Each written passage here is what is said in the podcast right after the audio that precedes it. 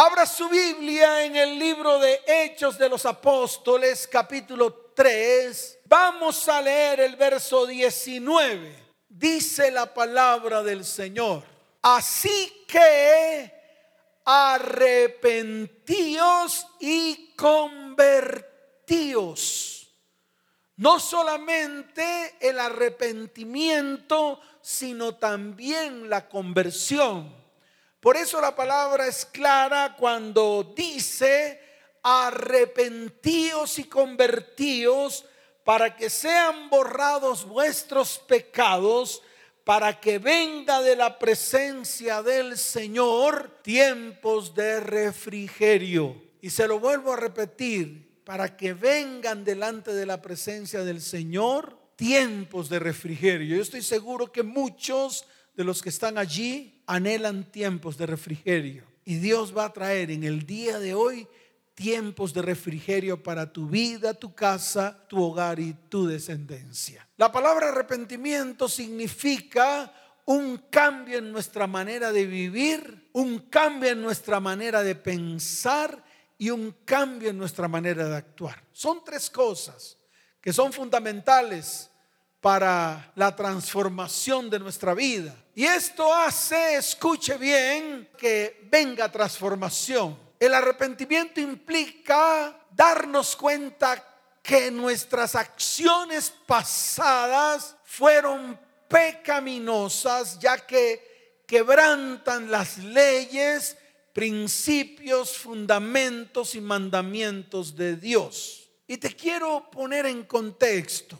Antes que Jesús comenzara su ministerio, en la tierra estaba Juan el Bautista. Juan el Bautista comenzó a predicar arrepentidos porque el reino de los cielos se ha acercado. Esa fue la predicación de Juan. Juan habló de un reino, no habló de religión. Es más, y te lo digo con toda certeza, a los fariseos y saduceos que andaban por allí merodeando, les decía, generación de víboras, ustedes están aquí pensando que los rituales, las tradiciones, la religión y los métodos humanos los van a llevar a la salvación. Y así como ellos estaban equivocados, nosotros también nos hemos equivocado. Ustedes que están ahí, muchas veces pensamos que nuestra salvación viene a través de rituales. Muchas veces pensamos que nuestra salvación viene a través de tradiciones o que viene a través de métodos humanos. Y yo le quiero decir algo, eso a usted no lo lleva a la salvación. Eso lo enreda más en medio del mundo. Eso lo que hace es que usted siga caminando en medio del barro que el mundo te ofrece. Y te voy a decir, muchas veces hacemos todos estos rituales, nos metemos en medio de métodos humanos, nos metemos en medio de religiones pensando que esto va a traer buenas cosas a nuestras vidas, que esto va a bendecir nuestras vidas. Nos equivocamos. El mismo Juan el Bautista declaró lo siguiente, el hacha está puesta a la raíz de los árboles, por tanto, todo árbol que no dé buen fruto es cortado y echado al fuego. El arrepentimiento genuino, escuche bien, debe dar fruto y fruto abundante. Así de sencillo. Juan el Bautista abrió el camino al reino de los cielos y Jesús abrió el camino al Padre. Y te lo vuelvo a repetir para que te quede claro. Juan el Bautista abrió el camino al reino de los cielos y Jesús abrió el camino al Padre. Tal vez aquí en esta iglesia estamos haciendo lo mismo, abriendo el camino al reino de los cielos para que tú puedas entrar en él, no en el reino de nosotros. Porque muchas veces pensamos que una iglesia es el reino de los cielos. Nos equivocamos. Nosotros como pastores, ustedes como sacerdotes, ustedes como profetas tienen que comenzar a abrir el camino al reino de los cielos a sus hijos, a sus descendientes, a su familia. Pero el único que nos lleva al Padre, el único camino al Padre se llama Jesús. La iglesia no es el camino al Padre. La iglesia es el camino para mostrar el reino de los cielos, para todos aquellos que quieran caminar por ese camino. Pero Jesús, escuche bien, es el camino que nos lleva al Padre. No es un camino fácil, es un camino pedregoso que nos lleva a una puerta estrecha. Y te lo vuelvo a repetir, es un camino pedregoso que te va a conducir a una puerta que es muy estrecha, que para poder entrar por ella debemos despojarnos de una cantidad de vestidos que llevamos encima y que no nos permite entrar. Lo dijo Jesús en el libro de Mateo capítulo 7. Yo quiero que abras la Biblia allí, porque es importante. Es importante que esto quede con fundamento. De nada nos sirve comenzar a mover emociones. El fundamento está en la palabra. En el libro de Mateo capítulo 7, desde el verso 13 hasta el verso 14, el mismo Señor lo declaró. Y dice la palabra, entrad por la puerta estrecha porque ancha es la puerta y espacioso el camino que lleva a la perdición y muchos son los que entran por ella. Pero mire lo que dice el verso 14, porque estrecha es la puerta y angosto el camino que lleva a la vida y pocos son los que la hallan. Yo quiero que hoy encuentres ese camino pedregoso. Quiero que hoy camines o comiences a caminar por ese camino hasta llegar a una puerta estrecha y allí, enfrente de esa puerta estrecha, qué bueno que nos despojemos de todo vestido maloliente, de todo vestido que lo hemos llevado porque pensamos que entre más conocimiento, que entre más aprendizaje, que entre más escuelas, que entre más liderazgo, que entre más suba, más voy a llegar a Dios. Miren, en los tiempos de antes, en el libro de Génesis, Nimrod construyó una torre, creyendo que entre más subía la torre, más cerca estaba de Dios. Y se equivocó. Dios trajo confusión y destruyó la torre. Hoy es el día en el cual vas a tener que comenzar a destruir esa torre por la cual te has encaramado porque has pensado que ese es el camino para llegar a Dios. El camino para llegar a Dios es despojándote de todo lo que hay en medio de ti, de todo lo que hay en medio de tu corazón, de todos los conocimientos que has adquirido desde el momento mismo que fuiste engendrado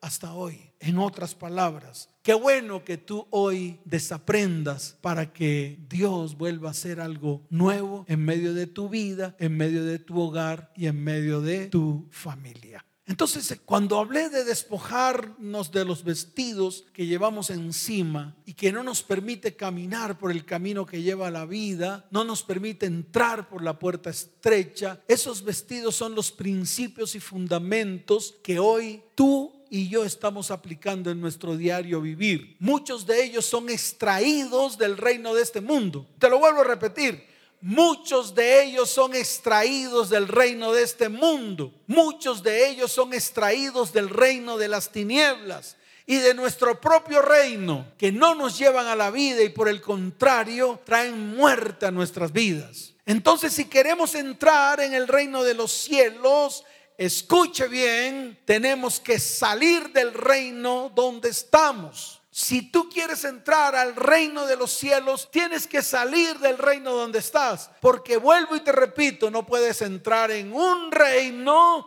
sin que primero no salgas del otro. Y segundo, no puedes estar en ambos al mismo tiempo, que es el problema de nosotros. Pensamos que la religión nos permite estar en el mundo y también nos permite estar en el cristianismo. Muchos cristianos pretenden andar en el mundo haciendo las cosas del mundo, pero también haciendo las cosas de Dios. Y yo te quiero decir algo, no pueden. No se puede estar en los dos reinos al mismo tiempo. No puedes servir a dos señores. Jesús lo dijo en el libro de Juan, capítulo 17, verso 16. Quiero que vayas allá.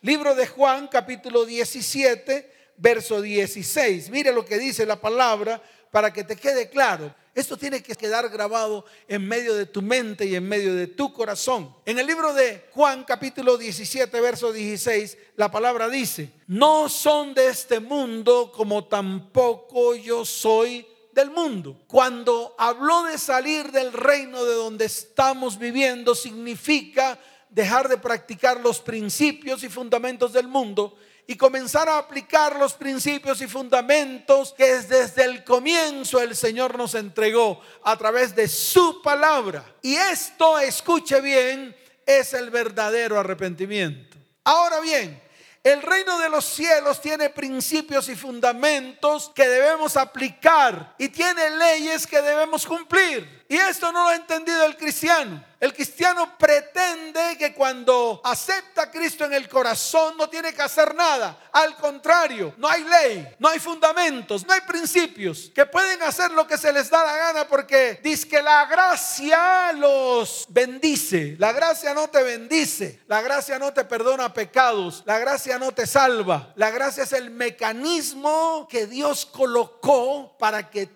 tú y yo pudiésemos tomar la decisión de aceptar al Señor en nuestro corazón y de esa manera recibir la salvación. Recuerda que la palabra salvación encierra la sanidad del cuerpo, la sanidad del alma, la sanidad del espíritu, una vida en bendición, una vida próspera. Eso es lo que encierra la palabra salvación. Por lo tanto, el único que puede traer salvación a nuestra vida se llama Jesucristo. Pero para que Él pueda traer salvación a nuestras vidas es necesario un verdadero arrepentimiento. Ahora, quiero asentar esto que estoy predicando en lo siguiente. Existen dos tipos de leyes. Una, las leyes naturales y otra, las leyes espirituales. Y yo quiero que esto te quede claro, porque de aquí en adelante vas a poder entender que es verdaderamente convertirse al Señor. Las leyes naturales se cumplen para todos, tanto para ti como para mí. Por ejemplo, la ley de la procreación, ya sea en el reino animal, ya sea en el de los hombres, cualquier macho que pueda procrear y se junte con una hembra tendrá una cría. Esa es una ley natural que se cumple en todos, tanto en ti como en mí, tanto en los hombres como en los animales. Así de sencillo. Otra ley natural. Mire, el sol sale para todos, para buenos y malos. La lluvia cae sobre buenos y sobre malos. Si arrojas un objeto al aire, este finalmente caerá en tierra, porque hay una ley que se llama la ley de la gravedad. Son leyes que los hombres no pueden modificar o anular por sí mismos. Y eso es lo que muchas veces hacemos nosotros con las leyes de Dios. Comenzamos a inventar cosas, comenzamos a inventar mecanismos para evadir los mandamientos de Dios. Ni tú ni yo estamos capacitados para evadir lo que un día Dios estableció a través de su palabra. Así de sencillo, a través de su palabra. Ahora, en el ámbito espiritual también hay leyes irrefutables que no van a cambiar ni para creyentes ni para inconversos. Es decir, ni para aquellos que creen en el Señor como también para aquellos que no creen. Las principales leyes espirituales se basan en los diez mandamientos que están en el libro de Éxodo capítulo 20 desde el verso 3 hasta el verso 17. Yo creo que tú los conoces. Yo creo que no hay necesidad de enumerarlos. Un ejemplo de ellos, honrar a padre y madre. Otro ejemplo de ellos, no cometerás adulterio. Otro ejemplo de ellos, amarás al Señor tu Dios con todo tu corazón. Otro ejemplo de esos mandamientos, no te harás imágenes de lo que hay en los cielos ni en la tierra para inclinarte a ellos y adorarlos. Estos son los diez mandamientos que están plasmados desde el comienzo hasta ahora. Jesús no los cambió, Jesús los ratificó. Es más, los volvió más firmes y más fuertes. ¿Y cómo lo hizo el Señor? A través de las parábolas, a través de todo lo que habló y a través de todo lo que fue escrito en su palabra. Entonces yo aquí te voy a colocar algunos ejemplos para que tú lo entiendas. Si cometemos adulterio, muere nuestro matrimonio y como resultado muere la familia quebrantamos los principios que el Señor dejó escrito con respecto a la familia y a la descendencia. Dejamos de amar, dejamos de respetar, dejamos de honrar y dejamos de proteger, dejamos de ser fieles y cuando quitamos esto de en medio de nuestro hogar, nuestra familia y nuestra descendencia, sencillamente la familia se destruye. Si quieres que te vaya bien, escucha esto y quieres tener largura de días, entonces honra a tu padre y a tu madre. En este tiempo se está honrando a la mamá. Y yo te digo algo, no necesitas un día para honrar a tu mamá, honrala todos los días. Lo mismo a tu papá. Es que él fue un maldito pastor, me dejó abandonado. Honralo. Es que él nunca, honralo, bendícelo, sin importar quién sea y sin importar quién haya sido. Es un mandamiento. Y este mandamiento te da que si lo aplicas, a que tengas largura de días. Si lo aplicas, entonces te va a ir muy bien, porque está escrito. Es el primer mandamiento con promesa para que te vaya bien y seas de larga vida sobre la tierra. Si quieres ser bendecido y próspero en tu área económica y financiera, entonces aplica lo que está escrito en el libro de Malaquías capítulo 3, verso 10. La palabra dice, traed los diezmos al alfolí y hay alimento en mi casa y probadme ahora en esto, dice Jehová de los ejércitos, si no os abriré las ventanas de los cielos y derramaré sobre vosotros bendición hasta que sobre y abunde. Además, si seguimos avanzando en el verso 11, la palabra dice, y reprenderé por vosotros al devorador. Es un principio, es un principio que está escrito, es un principio que se cumple en el reino espiritual. Y este principio se cumple si solo si tú aplicas lo que dice la palabra. Son los principios y fundamentos que tú traes a tu vida y lo comienzas a aplicar. Ese es el testimonio. Ese es el testimonio que tú debes dar cuando tú aplicas la palabra para que todo te vaya bien. Y entonces los demás van a ver que la bendición de Dios está en medio de tu vida y entonces te van a preguntar cuál es la causa y tú le dirás, porque yo soy obediente a lo que dice el Señor en su palabra. Mire, en 2 de Corintios capítulo 9 desde el verso 6 en adelante, la palabra dice de una manera clara, el que siembra escasamente también segará escasamente y el que siembra generosamente generosamente también segará. Y sigue eh, aclarando, cada uno de como propuso en su corazón no con tristeza ni por necesidad, porque Dios ama al dador alegre. Y termina la palabra diciendo, y poderoso es Dios para hacer que abunde en vosotros toda gracia a fin de que, teniendo siempre en todas las cosas todo lo suficiente, abundéis para toda buena obra. Entonces aquí te dejo este principio y este fundamento para que tú entiendas que en el mundo espiritual también hay principios y fundamentos que cumplir y esos principios y fundamentos se aplican en el reino de los cielos. Si mentimos, muere nuestra credibilidad. Si pecamos, muere nuestra relación con Dios. Y puedo colocar miles y miles de ejemplos que están escritas en la palabra y que el mismo Señor declaró con su propia boca. Por ejemplo, la ley del perdón, descrita en el Antiguo Testamento. El Señor lo dejó plasmado en el Nuevo Testamento con la parábola de los dos deudores. Así de sencillo.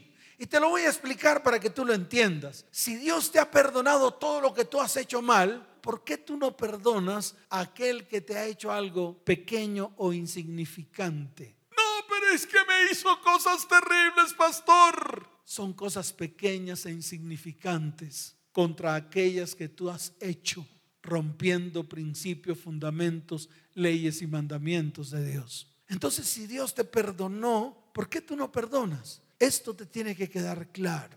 Entonces, el arrepentimiento es reconocer que hemos violado los principios, los fundamentos y las leyes que se encuentran escritas en la palabra de Dios. Escuche esto, y esto le tiene que quedar claro. Tenemos que arrepentirnos para poder convertirnos al reino de Dios. Esto es lo que significa arrepentirse y convertirse. No es el lloriqueo, no es el lloriqueo que tal vez usted en todo momento ha practicado. Comete un error, comete un pecado y empieza a lloriquear. Más bien yo te digo algo, párate firme Párate firme, abandona el reino de las tinieblas en la cual estás y comienzas a caminar en el reino de la luz que te conduce al reino de los cielos, que te hace transitar por ese camino estrecho y pedregoso, te hace parar enfrente de una puerta estrecha. Allí te despojas de toda la vestidura o las vestiduras que llevas encima para que puedas entrar en ella. Y esto te tiene que quedar claro. Ahora, para poder arrepentirnos y convertirnos, necesitamos que el Espíritu de Dios comience a reinar en nuestras vidas. Para que esto ocurra es necesario nacer de nuevo. Jesús lo dijo y lo dejó plasmado en el libro de Juan capítulo 3. En ese tiempo dice la palabra que había un hombre de los fariseos que se llamaba Nicodemo. Dice la palabra que era principal entre los judíos. Además dice la palabra que vino a Jesús de noche. Le hizo una petición. Él quería tener, además del poder en medio de su pueblo, quería tener el poder que Jesús tenía. Y él le preguntó al Señor, le dijo, rabí, sabemos que has venido de Dios como maestro, porque nadie puede hacer estas señales que tú haces si no está Dios con él. Jesús lo irrumpe. Le dije, espérate que te voy a declarar cómo se logra esto. Y le dijo, de cierto, de cierto te digo que el que no naciere de nuevo no puede ver el reino de Dios. En el verso 5 vuelve Jesús a irrumpir a Nicodemo, porque éste le dijo, ¿cómo puede un hombre nacer siendo viejo? ¿Puede acaso entrar por segunda vez en el vientre de la madre y nacer? Y Jesús en el verso 5 lo irrumpe y le dice, de cierto te digo que el que no naciere de agua y del espíritu no podrá entrar en el reino de Dios. Entonces aquí nacen muchas preguntas. Y es la pregunta que nos hacemos todos en todo tiempo. ¿Cuál es la verdadera conversión? ¿Será simplemente profesar a Cristo como Señor y Salvador? ¿Cómo y cuándo es uno convertido? ¿Es inmediato o es un proceso gradual que dura toda la vida. Muchos luchan con problemas, debilidades y pecados. Muchos asumen que deben ser perfectos. Yo te quiero decir algo. ¿Qué es un verdadero cristiano? ¿Será aquel que asiste a la iglesia? ¿Será aquel que conoce a Cristo? ¿Será aquel que ha sido bautizado? Mire, yo conozco a muchos que conocen la palabra de cabo a rabo y conozco a muchos que predican la palabra y conozco a muchos que han hecho innumerables escuelas de líderes. Es más, conozco a muchos, escuche bien, que se saben la Biblia desde Génesis hasta Apocalipsis. Conozco a muchos que son cristianos desde hace 20, 30, 40, 50 años, pero muchos de ellos no son convertidos y han profesado a Cristo toda la vida. Por eso ese es el tiempo en el cual tenemos que ponernos firmes delante del Señor.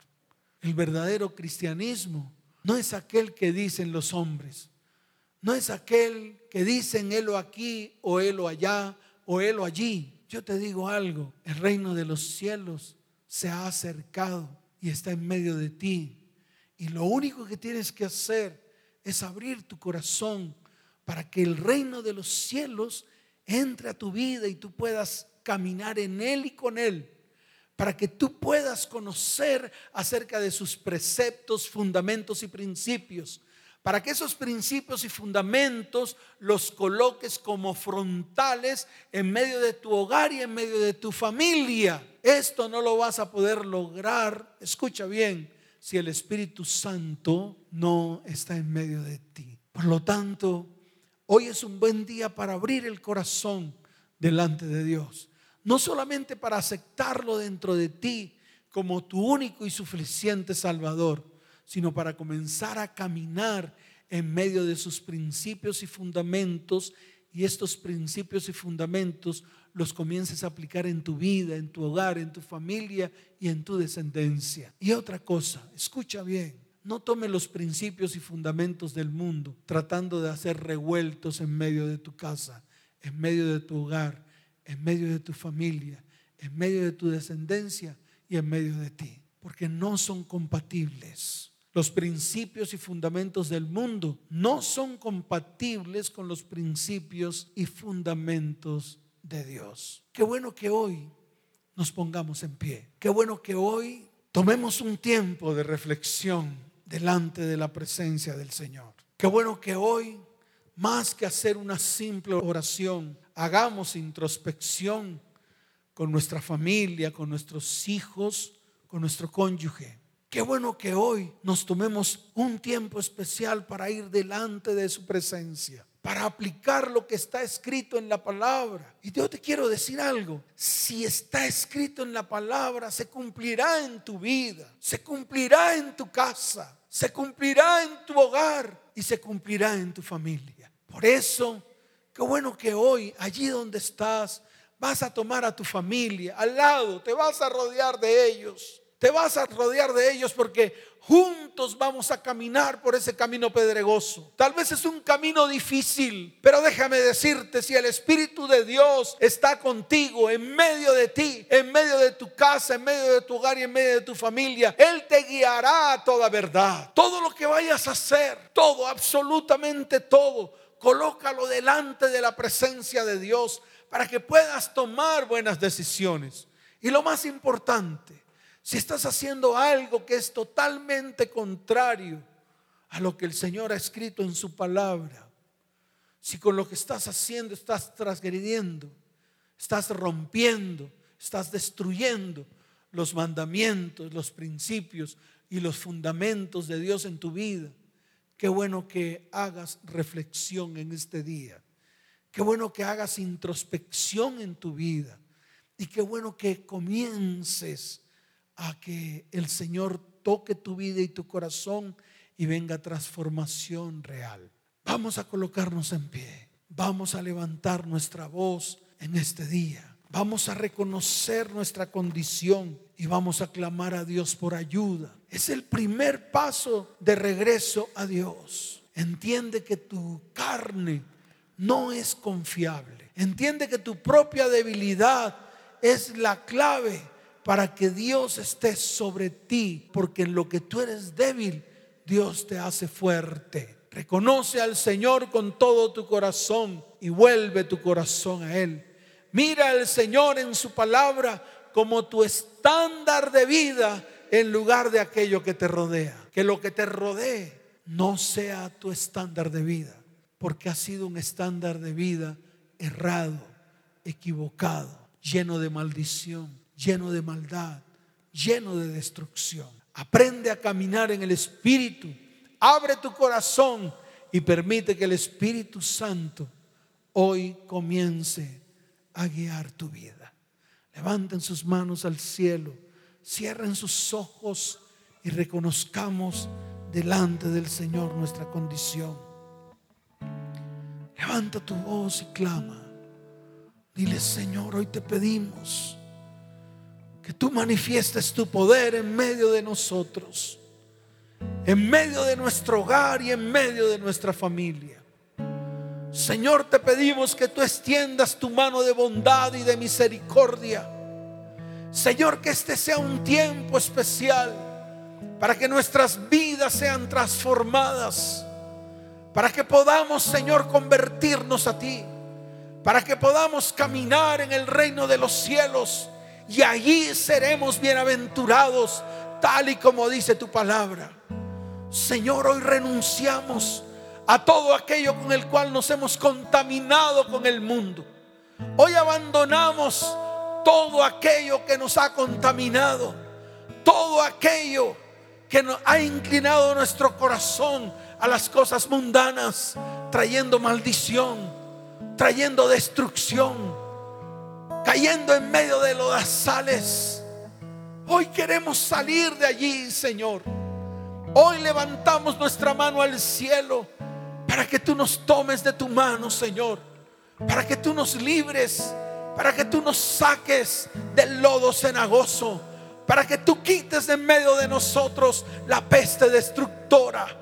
Señor, tú lo declaraste.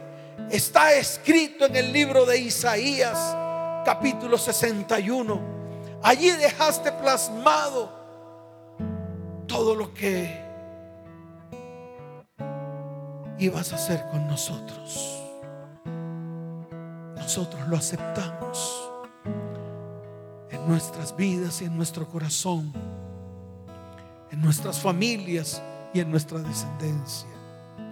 Señor, tú declaraste cuando comenzaste tu ministerio, el Espíritu del Señor está sobre mí. Declaraste porque me ungió el Señor, porque me ha enviado a predicar buenas nuevas a los abatidos. Señor, estamos abatidos. Levántanos con tu palabra, Señor, en este tiempo. Levanta a esta familia con tu palabra, Señor. Las promesas que nos has entregado, Padre, que se cumplan en medio de nosotros para que venga libertad sobre nuestras vidas. Tú declaraste en tu palabra que viniste a vendar a los quebrantados de corazón. Hoy nuestro corazón se humilla delante de ti.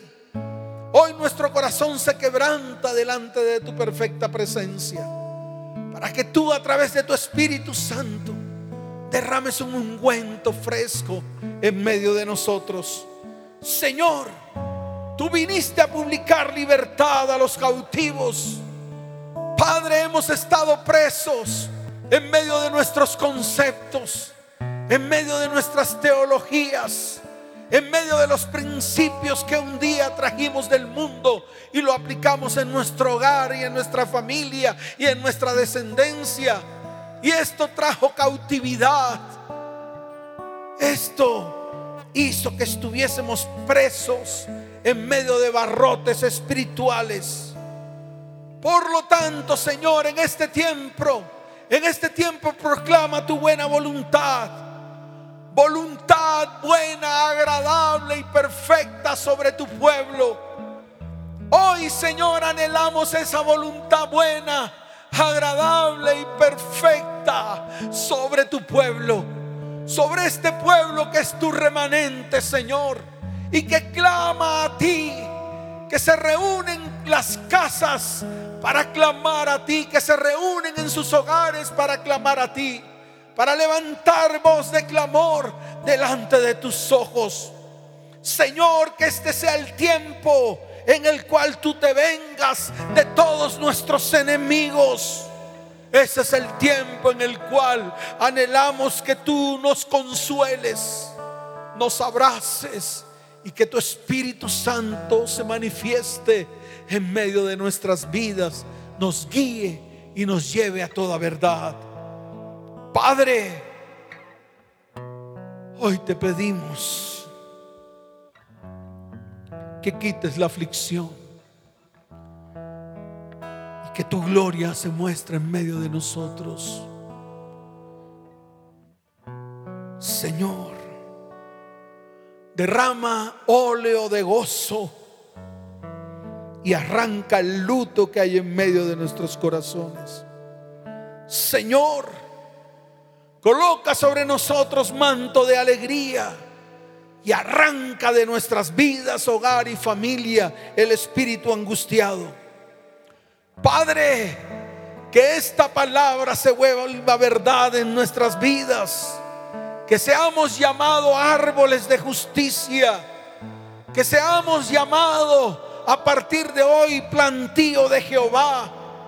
Para que la gloria tuya sea vista en medio de la tierra a través de tu pueblo. Señor, levanta todo aquello que está arruinado. Levanta todo aquello que esté asolado.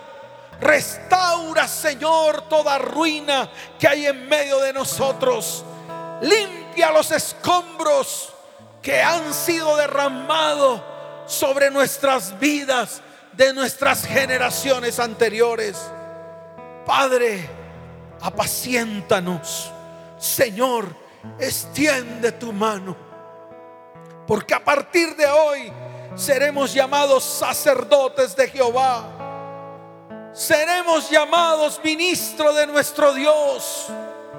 Comeremos las riquezas de las naciones. Señor, y tu gloria se verá en medio de nuestras vidas, casa, hogar, familia y descendencia. Padre, arranca toda confusión, Quita toda deshonra. Señor, desde hoy poseeremos doble honra y tendremos perpetuo gozo. Padre, hoy te damos gracias porque tú eres Dios, porque tú estás en medio de tu pueblo, porque te has acordado de tu pueblo en este tiempo. Señor, hoy queremos recordar ese sacrificio, el sacrificio tuyo en la cruz del Calvario,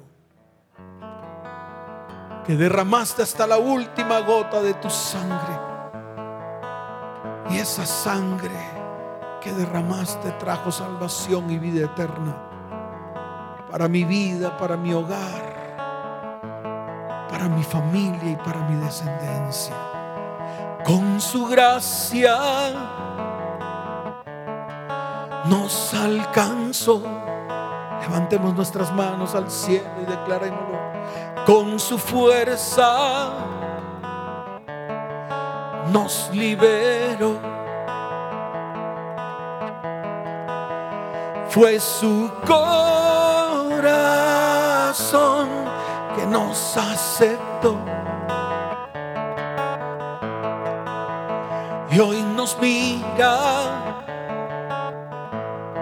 como ojos de amor. Sacrificio perfecto, el cordero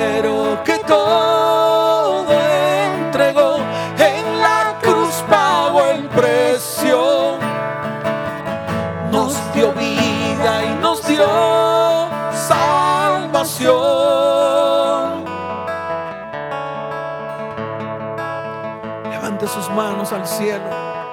Todos cantamos con su gracia. Nos alcanzó con su fuerza nos liberó. Fue su corazón que nos aceptó.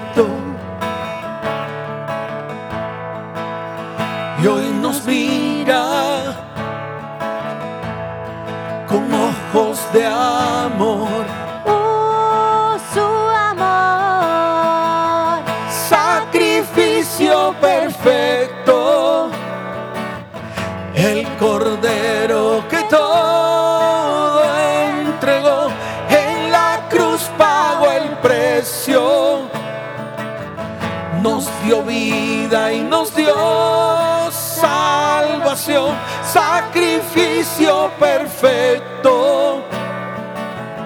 El cordero que todo entregó en la cruz pagó el precio. Nos dio vida y nos dio salvación.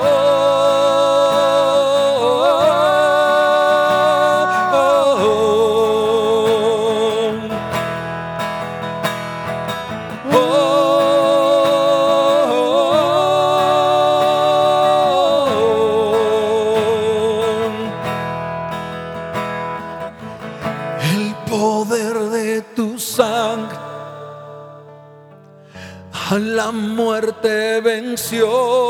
Lo vas a declarar hoy. El poder de tu sangre nos dio vida y nos redimió. El poder de tu sangre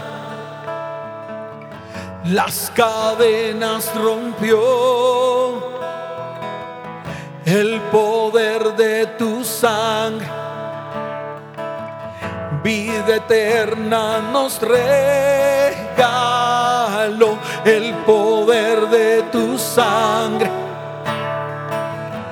A la muerte venció el poder de tu sangre. Nos dio vida y nos redimió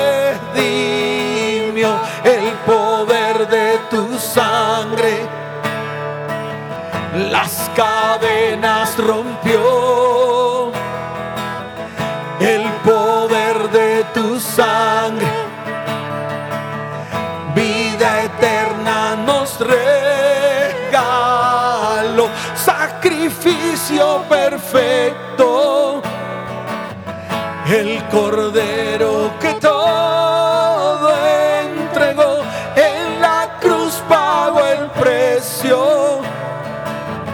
nos dio vida y nos dio salvación, sacrificio perfecto. El cordero que todo entregó en la cruz pagó el precio.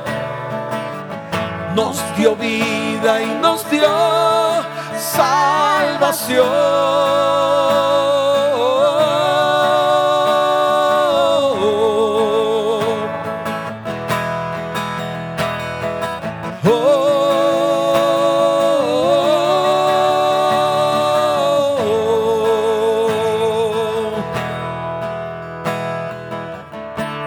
que estás ahí, que tal vez vienes por primera vez a una de estas transmisiones y quieres que algo pase en tu vida, que venga un cambio, una transformación, porque estás hastiado, estás hasta aquí y dices, no aguanto más, quiero algo nuevo para mi vida. Yo te invito a que a partir de hoy comiences a caminar en el reino de los cielos. Que a partir de hoy comiences a entrar al reino de los cielos. Y allí donde estás vas a colocar tu mano en tu corazón y vas a declarar después de mí, Señor, hoy te recibo dentro de mi corazón como mi único y suficiente Salvador. Escribe mi nombre en el libro de la vida y no lo borres jamás. Señor, hoy abro mi vida y mi corazón para que tu Espíritu Santo entre en él y controle todo lo que está desordenado. Señor, hoy te doy gracias porque me das la oportunidad de acercarme a ti en el nombre de Jesús. Que estás allí en la transmisión, dale like y comparte esta transmisión para que otros también puedan ser alcanzados por la palabra de Dios. Y a todos los que están allí, las familias, los hombres, las mujeres, los niños, los jóvenes, reúnanse, porque ese es el tiempo en el cual la unción sacerdotal estará sobre ustedes. Esa unción que bendice vidas, hogares, familias, descendientes. Yo quiero extender mi mano sobre cada hogar y cada familia que hoy se reúne para escucharnos o para vernos a través de nuestras redes sociales. Arroba tu 955 FM, arroba Iglesia ETP o por el canal de YouTube tu 95.5 FM. Inclinen su rostro. Padre, yo te pido que tú bendigas cada hogar y cada familia. Señor, que este sea un tiempo de bendición para tu pueblo. Señor, levanta a tu pueblo que hoy se reúne delante de ti, porque anhela, Padre, que tú los levantes, que tú los guardes, que tú los cuides y que tú los bendigas. Señor, como sacerdote de esta casa, desato bendición sobre las familias y los hogares de la tierra. Porque este es el tiempo en el cual los padres volverán su corazón a los hijos y los hijos volverán el corazón a sus padres. Pero muchos padres volverán su corazón a Dios y Dios volverá su corazón a ellos y vendrá bendición, abundancia y sobreabundancia en el nombre de Jesús. Amén y amén.